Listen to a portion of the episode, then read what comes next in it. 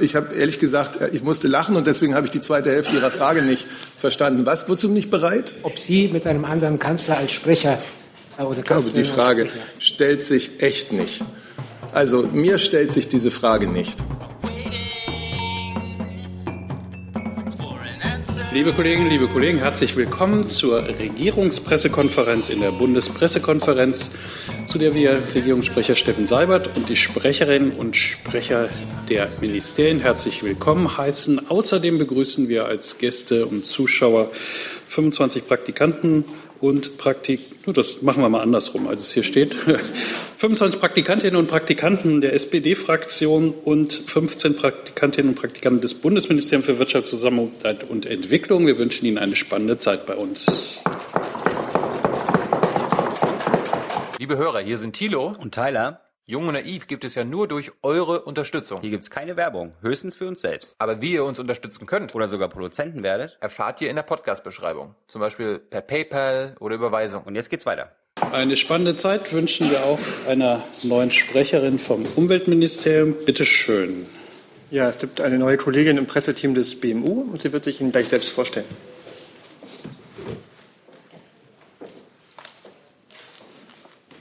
Ja, guten Tag. Mein Name ist Caroline Zerger. Ich bin seit zwölf Jahren im Umweltministerium tätig, vor allen Dingen im Bereich Klimaschutz, internationaler Klimaschutz, zuletzt Abgeordnete des Bundeskanzleramt und eben jetzt seit August ähm, im Team des Pressereferats im Umweltministerium. Und ich freue mich sehr auf den Austausch mit Ihnen. Ja, wir wünschen Ihnen auch eine gute Zeit mit uns und äh, dann gibt es wie immer eine kleine Gebrauchsanweisung. Herzlichen Dank. Herzlich willkommen.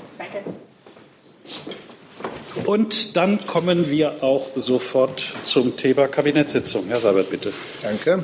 Ja, guten Tag auch von mir. Das Kabinett hat sich zunächst mit dem wichtigen Thema der Organtransplantation befasst. Es warten Jahr für Jahr rund 10.000 Menschen auf eine Organspende und jeder von uns, das ist klar, könnte von heute auf morgen auch zu dieser Gruppe gehören, in diese Lage kommen. Die Zahl der Organspender allerdings ist seit dem Jahr 2002 stetig zurückgegangen und sie hat im letzten Jahr mit 797 Organspendern in Deutschland leider einen Tiefstand erreicht. Ein Grund für diese anhaltend niedrige Zahl von Organspendern sind Mängel, strukturelle Mängel in den Entnahmekrankenhäusern. Und dem will der heute im Kabinett beschlossene Gesetzentwurf Abhilfe schaffen. Wie geschieht das? Einmal wird für das ganze Land klar definiert, in welchem Umfang die Transplantationsbeauftragten, die es in den Kliniken gibt, von ihren sonstigen Tätigkeiten freigestellt werden. Denn nur wenn sie ausreichend Zeit haben, können sie wirklich ihrer Aufgabe auch nachkommen. Außerdem werden ihre Kompetenzen gestärkt. Sie müssen also zum, in Zukunft auf den Intensivstationen regelmäßig hinzugezogen werden, wenn ein Patient nach ärztlicher Beurteilung als Organspender in Betracht kommt. Sie haben Einsicht in alle notwendigen Unterlagen und Zugang zur Intensivstation. Und außerdem, auch das ist wichtig, sieht der Gesetzentwurf für die Krankenhäuser eine bessere Vergütung der Entnahme eines Organs vor, und zwar für den gesamten Prozessablauf der Organspende, also von der Feststellung des Hirntodes über die intensivmedizinische Betreuung bis zur eigentlichen Entnahme des Spenderorgans.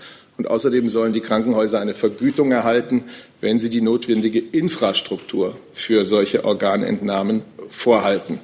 Um zweifelsfrei jederzeit den Hirntod feststellen zu können, soll flächendeckend ein Bereitschaftsdienst, ein neurochirurgischer und neurologischer konsiliarärztlicher Bereitschaftsdienst eingerichtet werden. Das nächste Thema, das ich Ihnen gerne aus dem Kabinett vortragen möchte, betrifft den Mindestlohn. Das läuft unter der schönen Beamtenabkürzung Milo V2. Das ist also die zweite Verordnung zur Anpassung der Höhe des gesetzlichen Mindestlohns, der derzeit, wie Sie wissen, 8,84 Euro beträgt. Er wird zum 1. Januar 2019 auf 9,19 Euro steigen und zum 1. Januar 2020 auf 9,35 Euro brutto je Stunde, also insgesamt eine Erhöhung um 5,8 Prozent. Das hat das Kabinett heute beschlossen. Damit ähm, wird die von der Mindestlohnkommission im Juni beschlossene Festsetzung ähm, zu Beginn des kommenden Jahres dann rechtsverbindlich. Die gute wirtschaftliche Lage, die entsprechenden Tarifabschlüsse, die ja dem Beschluss der Kommission zugrunde liegen, bilden sich also auch in einem steigenden Mindestlohn ab. Das verbessert die Einkommenssituation im Niedriglohnsektor, vor allem vieler Frauen. Und wenn man es ausrechnet, kommt man auf Lohnerhöhungen im Jahr 2019 durch diese heutige Maßnahme von etwa 790 Millionen Euro und dann noch einmal von 390 Millionen Euro im Jahr 2020. Das Kabinett hat dann den inzwischen schon zwölften Existenzminimumbericht beschlossen. Der wird alle zwei Jahre vorgelegt. Er weist also die Existenzminima von Erwachsenen und von Kindern für die Jahre 2019 und 2020 aus. Die werden aufgrund erhöhter Lebenshaltungskosten in beiden Jahren steigen. Sie wissen, das Existenzminimum bleibt steuerfrei. Das erfolgt durch die Anhebung des Grundfreibetrags für Erwachsene und für Kinder des steuerlichen Kinderfreibetrags. Ähm, und in diesem Zusammenhang wurde auch stets das Kindergeld erhöht. Nun hat es äh, im Juni ja im Kabinett bereits das Familienentlastungsgesetz gegeben, das im Grunde dieses, äh, was ich Ihnen jetzt vortrage, aus dem Existenzminimumbericht schon abbildet. Dafür wurden damals im Juni vorläufige Daten verwendet. Aufgrund des Berichts mit den endgültigen Daten ergibt sich heute kein Änderungsbedarf. Die mit dem Gesetz vorgesehenen Erhöhungen beim Grundfreibetrag stimmen mit den Berichtsergebnissen überein und beim Kinderfreibetrag äh, gehen sie sogar deutlich darüber hinaus. Zusammen mit dem veränderten Einkommensteuertarif werden Familien und Steuerzahler um insgesamt fast 10 Milliarden Euro entlastet, was mich unmittelbar zum letzten Thema finde, führt. Da geht es um die kalte Progression. Ich sage es immer noch mal gerne, kalte Progression. Wir haben einen progressiv ausgestalteten Steuertarif und der kann dazu führen, dass Lohnsteigerungen zu einem Anstieg der, der, durchschnittlichen Steuerbelastung führen. Und dann kann es dazu kommen, dass für Bürger, wenn die Lohnsteigerung zum Beispiel lediglich die Inflation ausgleicht, sich die Steuerbelastung erhöht und sie von einer Lohnsteigerung am Ende real gar nicht mehr Geld zur Verfügung haben. Das ist im Prinzip das, äh, die kalte Progression, der ähm, nun schon seit 2016 die Bundesregierung mit äh, verschiedenen Maßnahmen entgegenwirkt und so auch heute. Also der Bundesfinanzminister hat einen Bericht über die Wirkung der kalten Progression des Einkommensteuertarifs für 2018 und 2019 vorgelegt. Der ist beschlossen worden. Danach wird ein Volumen der für 2018 zu erwartenden zusätzlich, zusätzlich zu erwarteten kalten Progression von 3,33 Milliarden Euro angesetzt. Das ist vor dem Hintergrund der erwarteten Inflationsrate von 1,74 Prozent und von 3,8 Milliarden Euro bei der erwarteten Inflationsrate für 2019 von 1,94 Prozent. So, ich glaube, das war's. Vielen Dank. Gibt es dazu, zu diesen Themen Fragen? Herr Röser? Matthias Röser vom Verkehrsbrief. Herr Seibert, äh, Sie haben nicht erwähnt, ähm, das Bundesemissionsschutzgesetz ist darüber heute auch beschlossen worden. Ich habe das äh, auf der Webseite des Bundesumweltministeriums gesehen, mit Datum vom 30.10., also von gestern. Dann kann Ihnen sicherlich das Umweltministerium dazu was sagen. Das gehörte nicht zu den Themen, die im Kabinett mit Aussprache beschlossen wurden, und das sind die, die ich hier üblicherweise vortrage. Genau, das war auch gar kein Kabinettsbeschluss heute. Das war letzte Woche in den Eckpunkten. Einer der Eckpunkte, die wir ähm, beschlossen hatten zum Thema Diesel.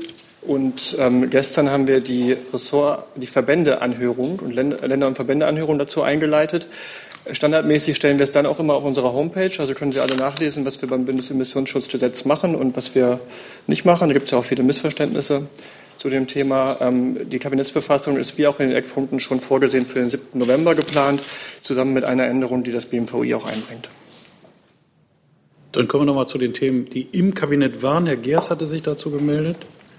Ja, Stichwort Mindestlohn. Äh, es gibt ja eine Debatte seit heute wieder neu, nicht ganz neu die Debatte selber, dass es äh, wünschenswert wäre, 12 Euro festzulegen als Mindestlohn. Deshalb die Frage an das Arbeitsministerium. Herr Heil hat heute gesagt, es gäbe einen gesetzlichen Auftrag, ähm, den, die Höhe des Mindestlohns zu überprüfen. Mich würde interessieren, ist das die Möglichkeit, möglicherweise dann auf andere Werte zu gehen, als die, die jetzt von der Mindestkommission, Bundeslohnkommission vorgeschlagen wurden und jetzt bestätigt wurden vom Kabinett?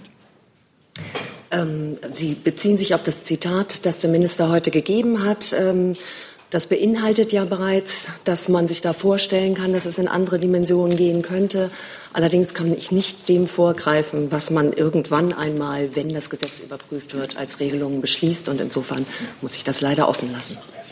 Zusatzfrage. Es gibt also eine gesetzliche Überprüfungstermin 2020. Und dann kann, könnte man theoretisch sagen, wir haben zwar eigentlich über die Mindestlohnkommission dann 9,35 Euro gerade festgelegt, aber aus wie auch immer gearteten Erwägungen heraus gehen wir auf einen höheren Wert zum Beispiel. Ob das dann 12 werden oder 11,50 ist erstmal egal. Wie gesagt, würde ich dem nicht vorgreifen möchten, äh, mögen und insofern bitte ich Sie darum, da abzuwarten, was wir im Jahr 2020 zu dem Thema machen werden. Weitere Fragen zum Mindestlohn? Herr Rinke. Ja, ich würde die Frage nach diesem äh, Vorschlag 12 Euro auch an Herrn Seibert noch mal stellen. Ist das eigentlich aus Ihrer Sicht oder aus Sicht der Kanzlerin die Rückkehr zu der Sacharbeit, die jetzt nach den Landtagswahlen ähm, gewünscht war und angekündigt war? Und halten Sie es für möglich, dass in dieser Legislaturperiode noch ein Beschluss fällt, auf einen Mindestlohn von 12 Euro zu gehen? Also Sacharbeit macht diese Bundesregierung, seit sie im März zusammen und zustande gekommen ist, und zwar kontinuierlich. Zum Mindestlohn will ich einfach noch mal daran erinnern, dass im Mindestlohngesetz, als das eingeführt wurde, es die bewusste Entscheidung gab, dass der Mindestlohn äh, festgelegt wird oder beschlossen wird durch eine Kommission aus Arbeitgebern und Arbeitnehmervertretern zusammengesetzt. Und die hat die Aufgabe, die nächste Anpassung dann wieder in zwei Jahren zu beschließen. Und daran wird sie sich auch zukünftig, so steht es jedenfalls im Gesetz, an der Entwicklung der Tariflöhne ähm, zu orientieren haben. Entschuldigung, wenn ich nochmal nachfrage, aber das war jetzt nicht wirklich die Antwort. Halten Sie es für möglich, dass zum Beispiel durch die Gesetzesänderung, die ja offenbar bevorsteht, oder die Überprüfung des Gesetzes, ähm, tatsächlich die Bundesregierung in dieser Legislaturperiode noch auf einen Wert von 12 Euro kommen könnte? Also die Bundesregierung handelt nach dem Mindestlohngesetz äh, und nach den Empfehlungen der Mindestlohnkommission. Anderes kann ich Ihnen jetzt nicht sagen. Und eine Evaluierung, äh, wenn sie denn stattfindet, äh, kann hier jedenfalls nicht vor einer Evaluierung kann hier nicht vorgegriffen werden. Herr Jung. Bitte. Würde ich äh, doch noch mal ähm, ergänzen zu den Ausführungen der Kolleginnen und Kollegen. Ähm, es äh, sprechen ja sozusagen eine Aussage an von Bundesfinanzminister Olaf Scholz, die ja schon ähm, jetzt in den letzten Monaten äh, mehrfach äh, getätigt hat, der dabei seine politische Überzeugung zum Ausdruck gebracht hat, dass alle, die Vollzeit arbeiten und beschäftigt sind, am Ende ihres Arbeitslebens auch gut dann von ihrer Rente leben können. Und äh, das ist sozusagen eine, eine politische Überzeugung, die äh, er klar zum Ausdruck gebracht hat, die aber zur Frage äh, jetzt des heutigen Beschlusses der Mindestlohnkommission dann so nicht im Kontext steht, die ja die klare Aufgabe hat, den politisch beschlossenen Mindestlohn ja äh, an auch die konjunkturelle Entwicklung äh, anzupassen. Ähm, insofern äh, muss man das äh, so einordnen, dass äh, Herr Scholz dann nochmal ganz klar äh, seine politische Überzeugung zum Ausdruck gebracht hat. Ähm, dann macht erstmal kurz noch Herr Rinke weiter an der Stelle. Ja, Frau Schwamberger, da muss ich allerdings nochmal nachfragen. Das heißt, wenn er für eine Höhe von 12 Euro ist und die Kommission zu einem sehr viel niedrigeren Wert kommt, ist er dann für eine Evaluierung und Änderung des Verfahrens, auf das sich die Bundesregierung festgelegt hat? Es ist eben kein Widerspruch des, des Verfahrens, sondern es ist sozusagen äh, die, der, der klare ähm, Wunsch und die äh, den er zum Ausdruck gebracht, dass man über die, die, die Höhe äh, eines auskömmlichen Mindestlohns auch äh, politisch immer auch diskutieren muss und äh, die Mindestlohnkommission ja dann im weiteren Verlauf immer über einen politisch festgesetzten Mindestlohn im weiteren Verlauf entscheidet. Insofern ist das überhaupt kein Widerspruch, sondern wirft einfach die Frage auf, welche Mindestlohnhöhe oder welche, welche Zielsetzung man mit dem Mindestlohn als solchen eigentlich verbindet. Und die hat er klar zum Ausdruck gebracht. Ein Mindestlohn beschreibt eine, eine Mindesthöhe äh, eines Lohnniveaus, das mindestens bezahlt werden muss mit dem Ziel, dass alle, die Vollzeit beschäftigt sind, sozusagen auch am Ende ihres Arbeitslebens gut davon leben können. Und das ist eine Frage, die im politischen Raum diskutiert wird und äh, sozusagen steht nicht im engen Kontext zur eigentlichen Arbeit der Mindestlohnkommission. Herr Jung. Frau Jäger, könnten Sie uns über die politische Überzeugung von Herrn Heil in Sachen 12 Euro Mindestlohn aufklären? Und Herr Seibert konkret, hält die Kanzlerin einen 12 Euro Mindestlohn für angemessen? Herr Jung, ich würde Ihnen empfehlen, sich das Zitat des Ministers einmal anzuschauen, das derzeit über die Agenturen läuft. In dem äußerte er sich dahingehend, dass äh, ein Mindestlohn in Höhe von 12 Euro etwas Bedenkenswertes wäre. Ähm, das können Sie dann ausdeuten als politische Überzeugung, wie Sie mögen. Aber bedenkenswert könnte auch sein, dass es gefährlich sein könnte. Ich glaube, Wie meint er das? er äußert sich eher in die Richtung, dass das etwas äh, Anstrebenswertes als etwas Gefährliches sei. Aber schauen Sie sich das Zitat gerne einmal komplett an. Ich kann Ihnen das auch gerne noch mal zur Verfügung stellen und bilden Sie sich dann Ihre eigene Meinung. Die Bundesregierung hat sich auf dieses Verfahren geeinigt, den Mindestlohn festsetzen zu lassen durch eine Kommission, die aus Arbeitnehmern und Arbeitgebervertretern gebildet wird, unabhängig. Und äh, diese Kommission hat, sie, hat, als sie Ende Juni die Steigerungsstufen beschlossen hat, die das Kabinett heute sozusagen rechtsverbindlich gemacht hat zum 1. Januar, ähm, hat drei Punkte genannt. Sie hat gesagt, diese Erhöhung bedeutet angemessener Mindestschutz für Arbeitnehmerinnen und Arbeitnehmer. Sie ermöglicht faire und funktionierende Wettbewerbsbedingungen und sie gefährdet die Beschäftigung nicht. Das war nicht meine Frage. Ich wollte wissen, ob die Kanzlerin, Sie sind der Sprecher der Kanzlerin, 12 Euro für angemessen hält. Auch der Sprecher der Bundesregierung. Äh, die Kanzlerin findet es richtig, dass wir dem äh, folgen, was wir gesetzlich festgelegt haben, nämlich die unabhängige Kommission ihre Empfehlungen aussprechen zu lassen. So viel zum Mindestlohn, zu anderen Themen, die im Kabinett waren. Herr Jung? Deshalb können Sie sagen, warum die Widerspruchslösung, die Herr Spahn angestrebt hatte bei der Organspende, jetzt nicht enthalten ist? Ähm, ja, das war nicht Gegenstand des heutigen äh, Gesetzentwurfs. Ähm, ja, warum nicht?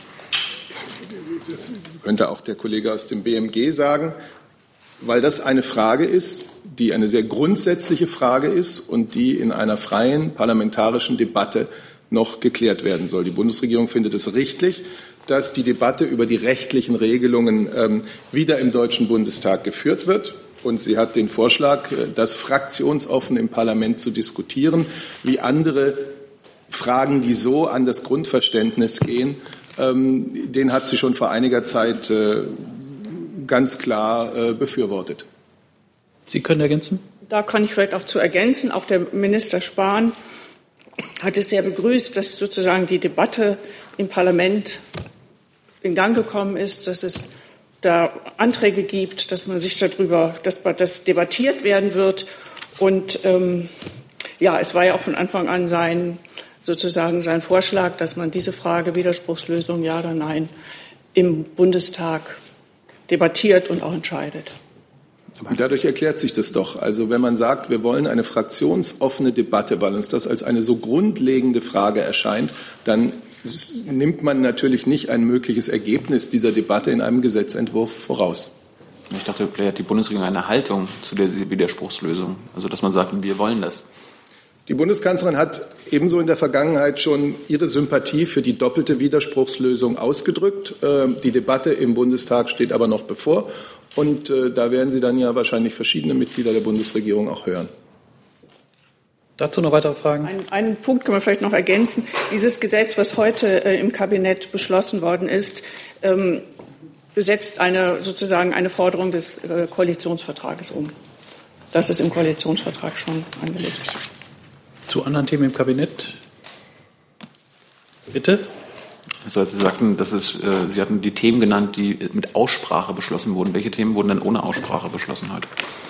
Wollen wir das jetzt immer mittwochs besprechen? Weil das sind jedes Mal ähm, zwischen fünf und zwanzig Themen, die ohne Aussprache im Kabinett beschlossen wird. Das ist seit, ich würde mal sagen, beinahe Gründung der Bundesregierung, der Bundesrepublik so. Wollen wir die jedes Mal? Vielleicht gibt es ja äh, wichtige Themen, die nicht oft wichtige Themen. Ich halte trotzdem nichts davon jetzt. Das waren dieses Mal 14 Themen. Ähm, ich halte nichts davon, die hier im Einzelnen vorzutragen. Wenn Sie nach konkreten Themen äh, fragen, könnten wir darauf antworten. Aber die nun regelmäßig hier vorzutragen, würde die Veranstaltung ganz schön gefährden, die nach uns kommen soll. Ja, und auch die Fragen, die nach diesen kommen werden. Herr Röser hat noch eine. Vielleicht dazu den Vorschlag, diese Liste irgendwie im Internet verfügbar zu machen, sodass man auch fragen kann, welche Themen äh, zu den Themen, die nicht angesprochen werden, Fragen stellen kann. Denn äh, es ist schwierig nachzuvollziehen äh, oder es ist schwierig, Fragen zu Themen zu stellen, von denen man nicht weiß, ob sie besprochen worden sind. Die Anregung nehme ich mal mit. Da sind wir doch ganz konkret ganz schön weit gekommen auf diesen Punkt. Sie hatten aber noch ein anderes Thema. Nee, ich hatte gedacht, ich hätte was vergessen, aber ich habe es doch nicht vergessen. Na, dann hat aber das Innenministerium noch ein Thema. Wir sind in der Vergangenheit mehrfach dazu gefragt worden, wie wir das äh, von der Fraktion der Grünen ähm, vorgelegte Gutachten einschätzen hinsichtlich ähm, der Frage der Zusammenarbeit zwischen der Bundespolizei und der Bayerischen Grenzpolizei. In diesem Gutachten wurden Zweifel an der Verfassungsgemäßheit dieser Zusammenarbeit geäußert. Ich kann Ihnen äh, heute dazu mitteilen, dass wir der äh, Vorsitzenden der Bundestagsfraktion nunmehr darauf geantwortet haben und eine Einschätzung zu diesem Gutachten abgegeben haben. Ich würde Ihnen kurz gerne die Kernargumente unserer Antwort hier vorstellen wollen. Zunächst einmal äh, verweisen wir auf die entsprechende Gesetzgebungskompetenz des Bundes, ähm, die uns hier ermöglicht hat, dass mit dem Paragraphen 2 des Bundespolizeigesetzes eine Regelung getroffen worden ist, die wir als sogenannte Öffnungsklausel ähm, verstehen. Und diese Öffnungsklausel danach können grenzpolizeiliche Aufgaben im äh, Einvernehmen ähm, mit dem Land vom Bund auch, den, ich fange nochmal neu an, andersrum, die grenzpolizeilichen Schutzaufgaben des Bundesgebietes können einem Land im Einvernehmen mit dem Bund äh, in Fällen grenzpolizeilicher Einzeldienstes übertragen werden, sodass äh, die Landeskräfte die mit eigenem Personal wahrnehmen können. Diese Öffnungsklausel erlaubt es aus unserer Sicht eben auch Vorschriften zur Ausgestaltung dieser grenzpolizeilichen Zusammenarbeit zu erlassen. Die Auslegung der Gutachter äh, lässt aus unserer Sicht äh, außer Acht, dass äh, es in der verfassungsrechtlichen Literatur dazu eine ganz klar anerkannte Gestaltungsmöglichkeit gibt, die auch den verfassungssystematischen Vorgaben entspricht. Das bedeutet, wir sind auf der einen Seite in der Lage, im Einvernehmen mit einem Land diese Aufgaben sogar mehr oder weniger vollständig zu übertragen. Das findet in den hier in Rede stehenden Fällen nicht statt, sondern vielmehr wird im Einzelfall eben zur Sicherheit sowohl der kontrollierten Bürgerinnen und Bürger als auch der eingesetzten Beamtinnen und Beamten und um eine Rechtssicherheit herzustellen, darauf hingewirkt, dass die Zuständigkeitsverteilung weiter klar ist. Hierzu bedient man sich, wenn Sie so wollen, Verwaltungsvereinbarungen. Dazu gibt es schon mehrere, die aber bisher in der Vergangenheit nur die Situation an verschiedenen Flughäfen betroffen haben. Nunmehr ist gegenüber der bayerischen Grenzpolizei hinzugekommen eine ergänzende Verfahrensabsprache, die es aus unserer Sicht eben ermöglicht, auch eigenständige Kontrollen an den Landesgrenzen auf Grundlage des 64 Bundespolizeigesetzes mit Zustimmung durch die Bundespolizei, durch die bayerische Polizei durchführen zu lassen. Die grenzpolizeilichen Entscheidungen liegen dabei weiterhin in der Verantwortung der für die eigentlichen Grenzkontrollen zuständigen Bundespolizei. Es ist eine reine Zusammenarbeitsvereinbarung, die es erleichtern soll, diese, diese Zusammenarbeit zu regeln. Dazu Herr Jessen. Hauptkritikpunkt ähm, war ja gewesen, dass der Passus über die grenzpolizeilichen Aufgaben aus dem bayerischen Grenzpolizei-Wiederaufbaugesetz wortidentisch ist mit den Formulierungen äh, die sich im Bundespolizeigesetz zitierten Paragraphen 2 finden. Mhm. Damit hatte ja der bayerische Gesetzgeber sozusagen als umfassende Aufgabe seiner Grenzpolizei exakt die Aufgabe zugewiesen, die im Bundespolizeigesetz liegt.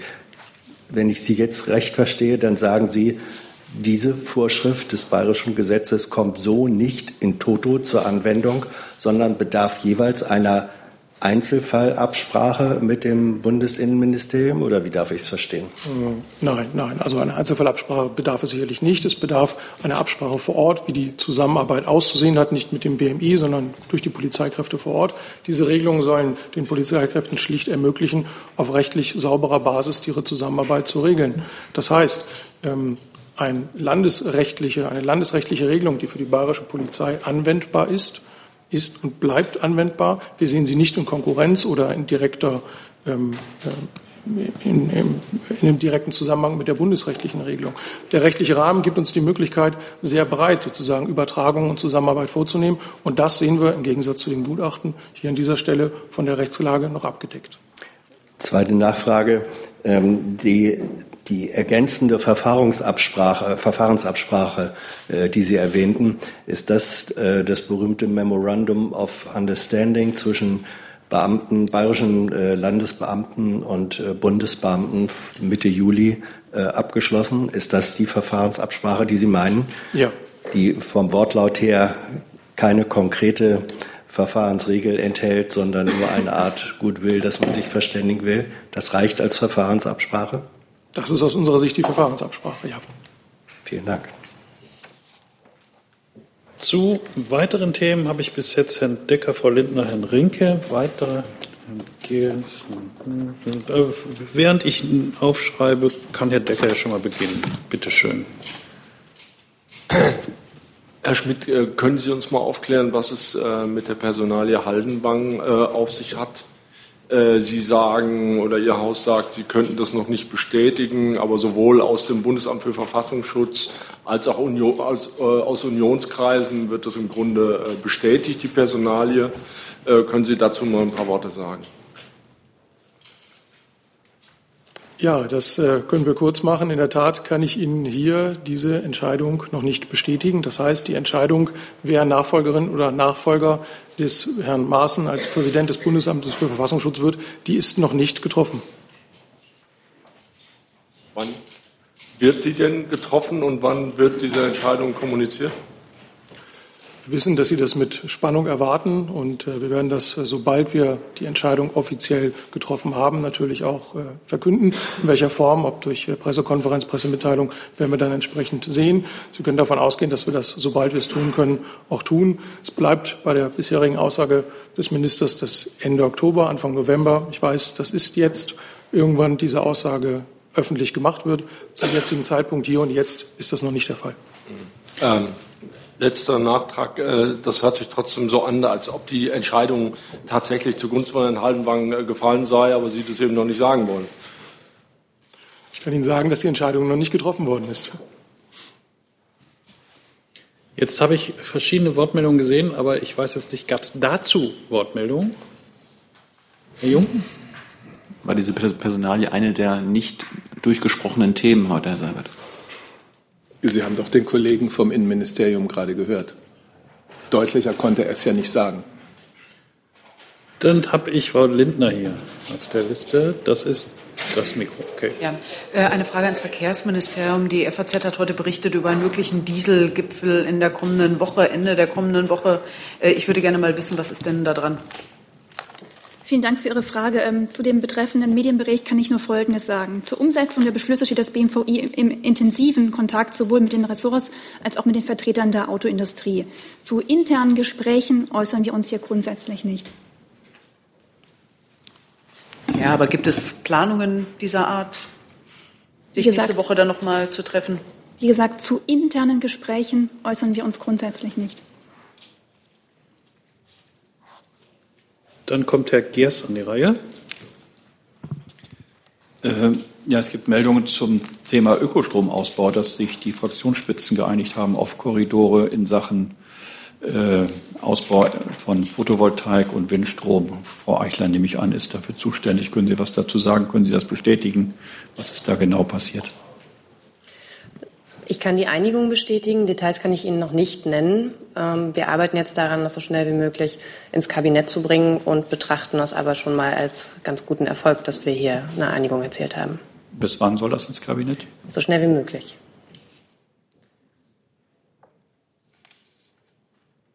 Dann wechseln wir zu Herrn Delfs. Herr Sabat, ich habe jetzt ein ganz anderes Thema und zwar ähm, nach den Vorgängen am Montag, also der Ankündigung von, von Frau Merkel als Parteichefin, können Sie mal sagen, wie sich das jetzt eigentlich auf Ihre Arbeit als Bundeskanzlerin auswirken wird? Da gibt es ja so eine ganze Spannbreite von Interpretationen. Einmal, dass sie jetzt viel freier agieren kann. Andere sagen, wenn jemand, der ihr nicht so wohlgesonnen ist, Parteichef wird, dann tritt sie gleich zurück. Ähm, gut, das werden Sie bestimmt heute hier nicht bestätigen, aber Können Sie einfach mal sagen, wie Sie, wie das jetzt für Ihre Arbeit, tägliche Arbeit als Kanzlerin weitergeht? Also ich beteilige mich nicht an den Interpretationen. Die Kanzlerin wurde gestern gefragt, ähm, konkret, wie sich das auf internationaler Ebene auf ihre Arbeit auswirken würde. Und ich kann nur sagen, was sie gesagt hat. Sie hat jetzt, wie gesagt, auf die internationale Ebene äh, bezogen gesagt, ich glaube, dass sich an der Verhandlungsposition in internationalen Verhandlungen nichts verändert. Man kann sogar sagen, ich habe mehr Zeit, mich auf die Aufgaben als Regierungschefin zu konzentrieren. Und das gilt natürlich auch für die nationale Politik. Und ich habe dem nichts hinzuzufügen. Dazu Herr Rinke. Nun hängt die künftige Zusammenarbeit ähm, der Kanzlerin mit dem CDU-Vorsitzenden ja davon ab, wer CDU-Vorsitzender wird. Deswegen hätte ich ganz gerne gewusst, weil das Anfang Dezember ist, ob es eigentlich Planungen der Bundesregierung und der Kanzlerin über den Dezember hinaus gibt. Ja, natürlich gibt es die. Äh, den Terminkalender einer Kanzlerin planen Sie nicht nur so für die nächsten 14 Tage. Das geht schon bis ins Jahr 2019 weit hinein. Gut, aber nur um es mal ganz klar zu haben, sie geht davon aus, dass sie auch im Jahr 2019 noch Kanzlerin sein wird. Die Bundeskanzlerin hat sich ja am Montag dazu äh, doch klar erklärt. Sie hat gesagt, sie ist bereit, wie sie es auch vor der Wahl gesagt hatte, für die gesamte Legislaturperiode ihr Amt auszuüben. Herr Röser formuliert das nächste Thema. Moment. Herr Jöcker dazu. Bitte. Herr Seibert, ähm, in diesem Zusammenhang eine persönliche Frage, wenn Sie erlauben. Äh, sind Sie denn bereit, mit einem anderen Kanzler als Sprecher zu arbeiten? Ich habe ehrlich gesagt, ich musste lachen und deswegen habe ich die zweite Hälfte Ihrer Frage nicht verstanden. Was? Wozu nicht bereit? Ob Sie mit einem anderen Kanzler als Sprecher äh, oder Kanzlerin also die Frage stellt sich echt nicht. Also mir stellt sich diese Frage nicht. Dann versucht es jetzt Herr Röser. Ja, eine Frage an das äh, Verkehrsministerium, gegebenenfalls auch ans Umweltministerium. Äh, es gibt ja das Schreiben vom 9. Februar an Umweltkommissar Weller, wo ähm, unter anderem zugesagt wurde, dass die nächste Bundesregierung äh, einen Gesetzesvorschlag einbringen wird, äh, um ähm, den Städten zu erlauben, bestimmte Fahrzeuge aus den äh, ähm, oder für bestimmte Fahrzeuge äh, besondere Emissionsstandards zu erlassen. Ähm, zum Beispiel für ähm, Taxis, Busse und äh, gegebenenfalls auch äh, Mietfahrzeuge, äh, Carsharing-Autos und so weiter. Äh, gibt es, äh, ich habe von diesem Thema äh, seitdem nichts wieder gehört. Äh, wird daran noch gearbeitet oder ist das still und heimlich beerdigt worden? Also ähm, nochmal grundsätzlich ähm, zu diesem angesprochenen Vertragsverletzungsverfahren als solches liegt die Federführung beim Bundesumweltministerium. Äh, wir haben natürlich jetzt auch mit dem Sofortprogramm Saubere Luft sowie auch mit dem Eckpunktepapier auch da natürlich einiges auf den Weg gebracht. Dazu finden Sie auch ähm, sehr, sehr viel auch ähm, was Emissionswerte, was all verschiedene Maßnahmen ist für Luftreinhaltemaßnahmen, auch alles bei uns auf unserer Webseite. Das war keine Antwort auf meine Frage. Ich habe nach einem dem konkret zugesagten äh, uh, legal framework with the purpose of enabling states and cities to establish binding requirements and emission limits values, uh, values for buses and cabs gefragt. Wird daran noch gearbeitet oder ja oder nein? Das lässt sich einfach beantworten. Da kann ich gerne noch mal versuchen, was nachzuliefern. Okay, dann ist das notiert. Aber Sie haben eine Nachfrage dazu, bitte. Ja, ja eine Frage äh, hätte ich gerne in Bezug auf den morgigen Besuch von. Na, Moment, ich ja. habe Sie dazu. Ja, nicht in dem Bezug. Nein. Dann ja. warten Sie bitte, bis Sie dran sind. Erst kommt der Kollege dort drüben dran. Ja. Das ist das. Nochmal eine Frage ans Innenministerium. Und zwar ähm, beschäftigt mich nochmal ähm, ja, der Fall der verschwundenen Weißhelme. Äh, jetzt sagt Frau Petermann in der letzten oder vorletzten Sitzung, diese äh, Weißhelme wären nicht über die Grenze gekommen. Ähm, welche Grenze ist damit genau gemeint?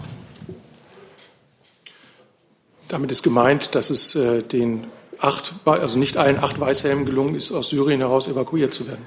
Gut, äh, genau zu diesem Punkt. Da hat ja am 23.07. hier auch schon mal eine Diskussion stattgefunden und äh, an diesem Tag waren die Weißhelme aber schon evakuiert. In Jordanien waren die. Wo sind die hin? Also was ich Ihnen zum jetzigen Zeitpunkt dazu sagen kann, ist, dass äh, es ein ursprüngliches Ansinnen gab, acht Weißhelme, die konkret benannt waren, ähm, nach Deutschland zu holen. Und dass unsere Informationen, vielleicht waren sie zu diesem Zeitpunkt nicht aktuell, wie Sie wissen, das ist eine Krisenregion, es ist schwierig, da an richtige und vollständige Informationen zeitgerecht zu kommen. Zum damaligen Zeitpunkt wird das vielleicht anders ausgesehen haben, aber hinterher stellt es sich so dar, dass eben nicht alle acht für Deutschland vorgesehenen das Land verlassen konnten. Jordanien verlassen konnten. Syrien. Das ergibt keinen Sinn.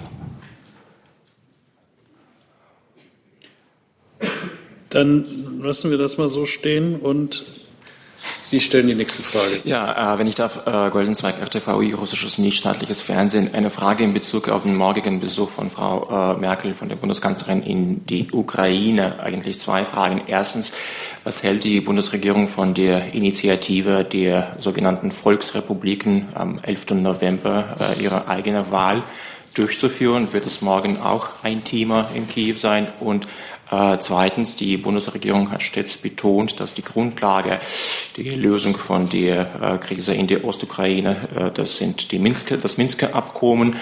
Äh, inwieweit äh, geht die Bundesregierung davon aus, dass dieses Minsker Abkommen, das seit Jahren weder von Moskau noch von Kiew umgesetzt wurde, ausgerechnet jetzt äh, unter anderem von der ukrainischen Seite mitten in einer sehr schwierigen Wahlkampagne umgesetzt wird? Danke.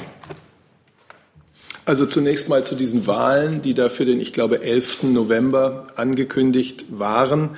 Ich habe jetzt nicht den letzten Stand, äh, ob äh, diese Wahlen weiterhin geplant sind. Das weiß wahrscheinlich der Kollege aus dem Auswärtigen Amt. Wir haben schon vor einiger Zeit nachdrücklich an die von Russland unterstützten Separatisten appelliert, diese angekündigten ich sage mal in Anführungszeichen, Wahlen der sogenannten Präsidenten und Parlamente nicht abzuhalten, äh, solche Wahlen sind mit der Souveränität, mit der territorialen Integrität der Ukraine nicht vereinbar. Und es ist in Minsk klar vereinbart worden, dass Kommunalwahlen im Donbass im Rahmen der Gesetze der Ukraine abgehalten werden sollen. Alles andere widerspräche dem Geist des Abkommens und könnte von unserer Seite jedenfalls keinerlei Anerkennung finden. Und da sind wir schon beim Minsker Abkommen, nachdem Sie ja auch fragen. Aus unserer festen Überzeugung ist und bleibt dieses Minsker Abkommen, sind diese Minsker Vereinbarungen nicht nur die Grundlage, sie sind die einzige Grundlage, die wir haben ähm, für einen Weg aus dem Konflikt heraus. Und ohne diese Minsker Vereinbarungen hätte der Konflikt mit Sicherheit nicht eingedämmt werden können. Ich äh, gebe Ihnen recht, dass der Stand der Umsetzung in keiner Weise zufriedenstellen kann. Aber die Eindämmungswirkung äh, des, der Minsker Vereinbarungen kann man auch nicht in Abrede stellen. Wichtig ist und bleibt der Wille, dieses, diese Verabredungen vollständig umzusetzen.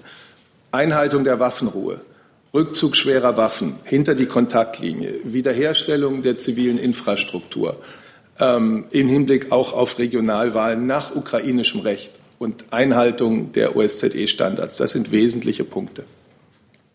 Ja, ich kann vielleicht nur kurz ergänzen. Herr Seibert hat unsere Position ja gerade schon dargestellt, dass wir diese Position auch wiederholt aktiv vorgetragen haben. Zuletzt äh, am 4.10. mit einer Pressemitteilung hier in Berlin. Und gerade gestern Abend gab es ein Briefing im VN-Sicherheitsrat zur Ukraine. Auch dort haben die europäischen Mitgliedstaaten äh, und kommenden äh, Mitgliedstaaten im VN-Sicherheitsrat, zu denen wir jetzt ja auch gehören, die Position noch mal sehr deutlich unterstrichen äh, und auch vor den Medien vorgetragen. Zwei Themen haben wir noch. Eins formuliert die Kollegin, bitteschön. Hallo. Sie ähm, sind dran. Ja. Nehmen Sie das Mikro. Ähm, ja. Ich habe noch mal eine Frage ähm, zum Thema Bundeswehr. Herr Floßdorf, ähm, es gab eine kleine Anfrage der Linken. Nachdem sind die Großgeräte bei der Bundeswehr nicht einsatzfähig, die 2017 geliefert wurden. Woran liegt das? Was ist das Problem mit denen? Ja, ist ja schön, dass Sie es auch gleich mit der Frage so eingeordnet haben. Wie kommt man zu so einer Statistik? Die Bundeswehr hat 53 Hauptwaffensysteme, das sind mehr als 5000 Fahrzeuge. Jetzt wurde durch einen äh, findigen Abgeordneten äh, nach äh, drei, äh, nach fünf unterschiedlichen äh, Großgeräten gefragt. Äh, und nach einem bestimmten Lieferzeitpunkt und zu einem bestimmten Zeitpunkt sollten da Zahlen geliefert werden.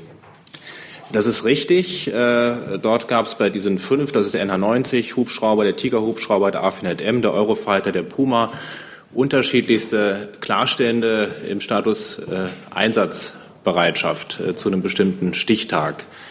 Äh, das lässt sich äh, nicht äh, ausweiten, diese Statistik, auf die generelle Einsatzbereitschaft unserer Hauptwaffensysteme, auch nicht auf die generelle Einsatzbereitschaft dieser fünf unterschiedlichen Großgeräte, sondern nur auf in einem bestimmten Zeitpunkt ausgelieferte Geräte zu diesen fünf Kategorien.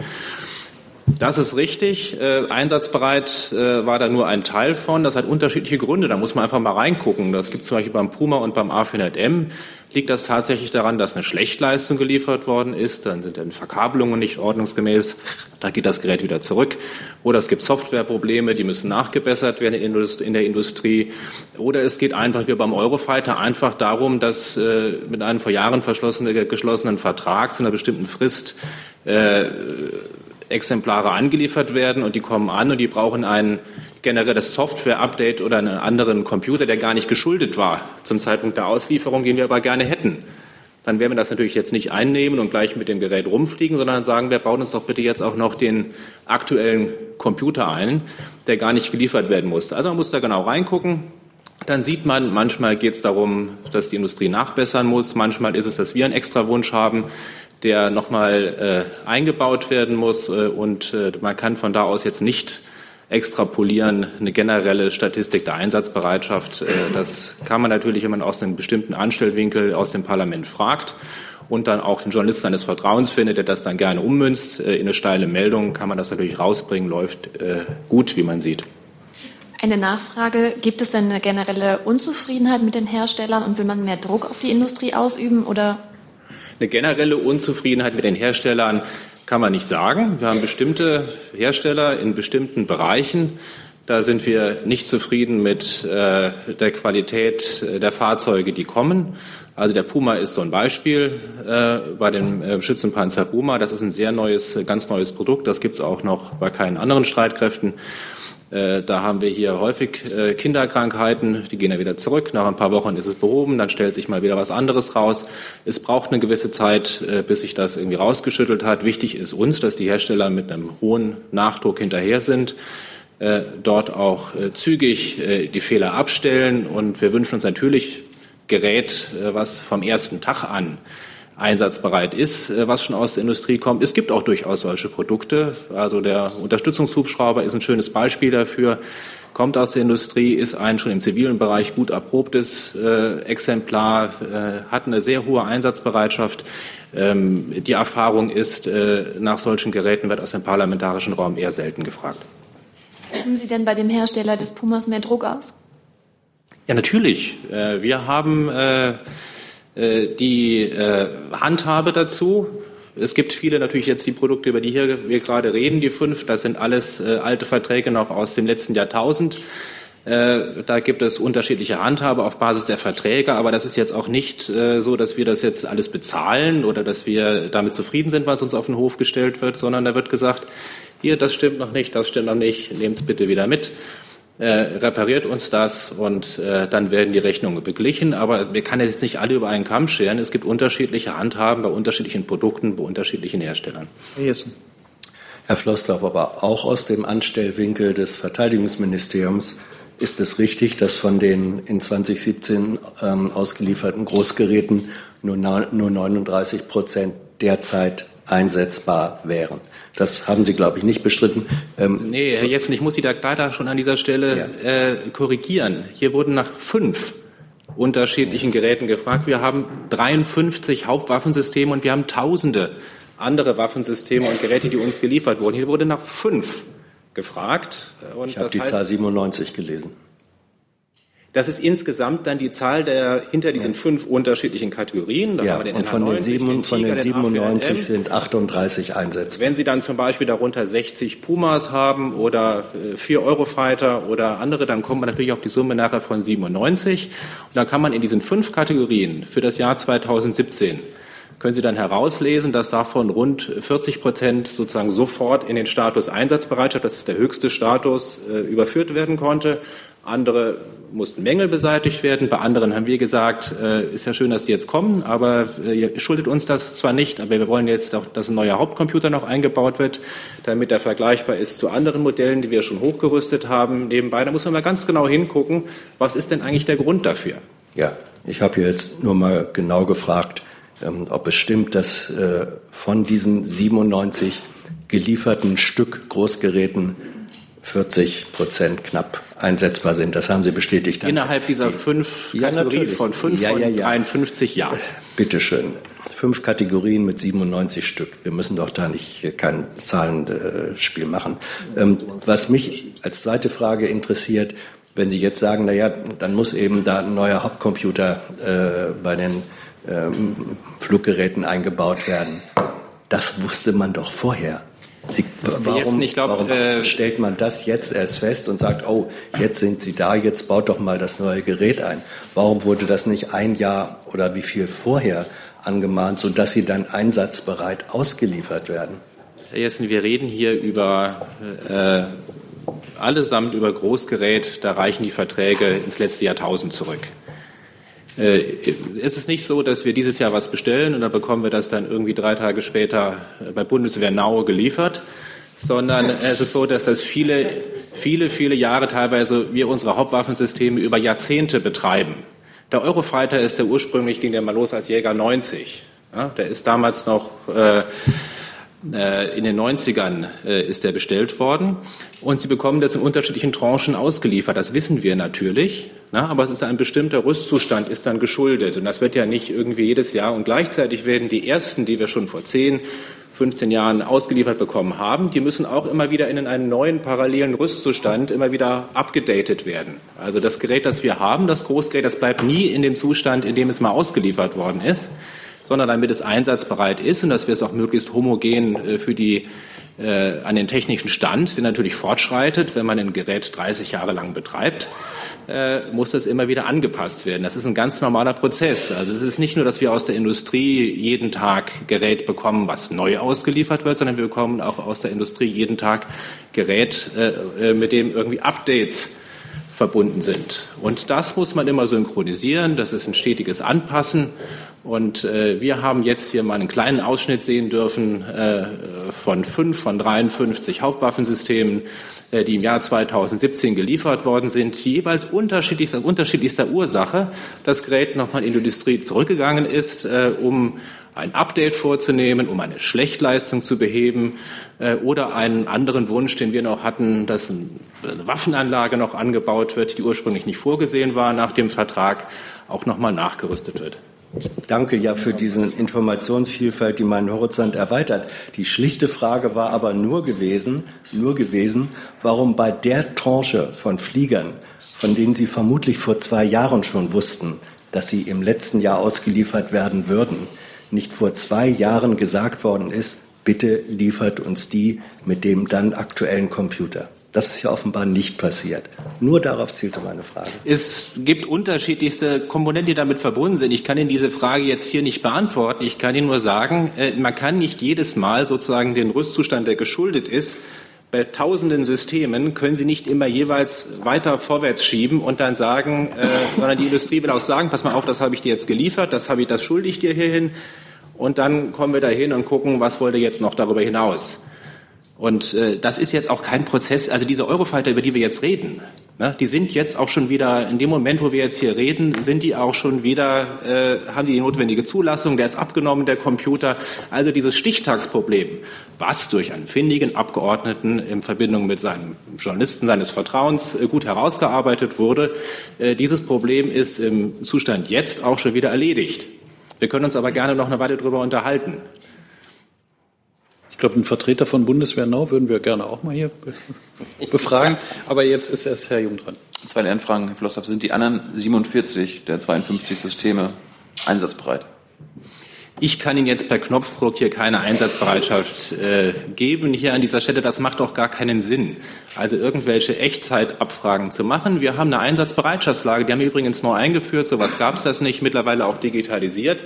Was Sinn macht, ist, wenn man bestimmte Zeiträume hat. Weiß ich nicht, im ersten Quartal, was war durchschnittlich im Jahr einsatzbereit, dann können Sie valide Aussagen treffen darüber, ob wir besser werden oder schlechter werden in der Einsatzbereitschaft bei unterschiedlichen, bei unterschiedlichem Großgerät. Da gibt es auch meistens dann Ursachen, die sind auch nicht alle über einen Kamm zu scheren. Man ist, einmal ist die Ursache, dass die Einsatzbereitschaft runtergeht, ist eine gesteigerte Manövertätigkeit, zum Beispiel jetzt im Rahmen der VJTF, der Großübungen, die stattfinden. Dann geht es also eher bei den Landsystemen so ein bisschen in die Knie.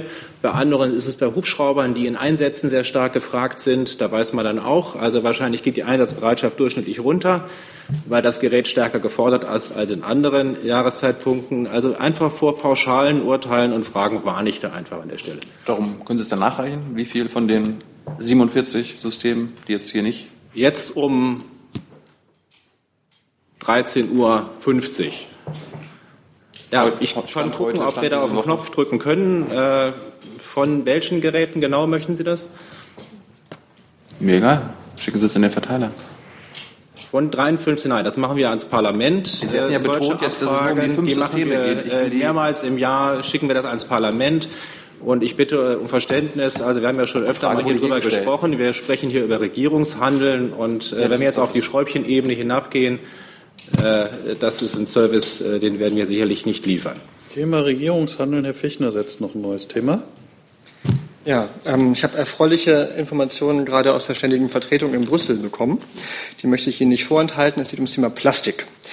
Dort hat sich heute nämlich der Ausschuss der ständigen Vertreter ähm, die Position der EU-Mitgliedstaaten zum Verbot von überflüssigem Einwegplastik und anderen Maßnahmen gegen die Vermüllung der Umwelt und der Meere mit Plastik festgelegt.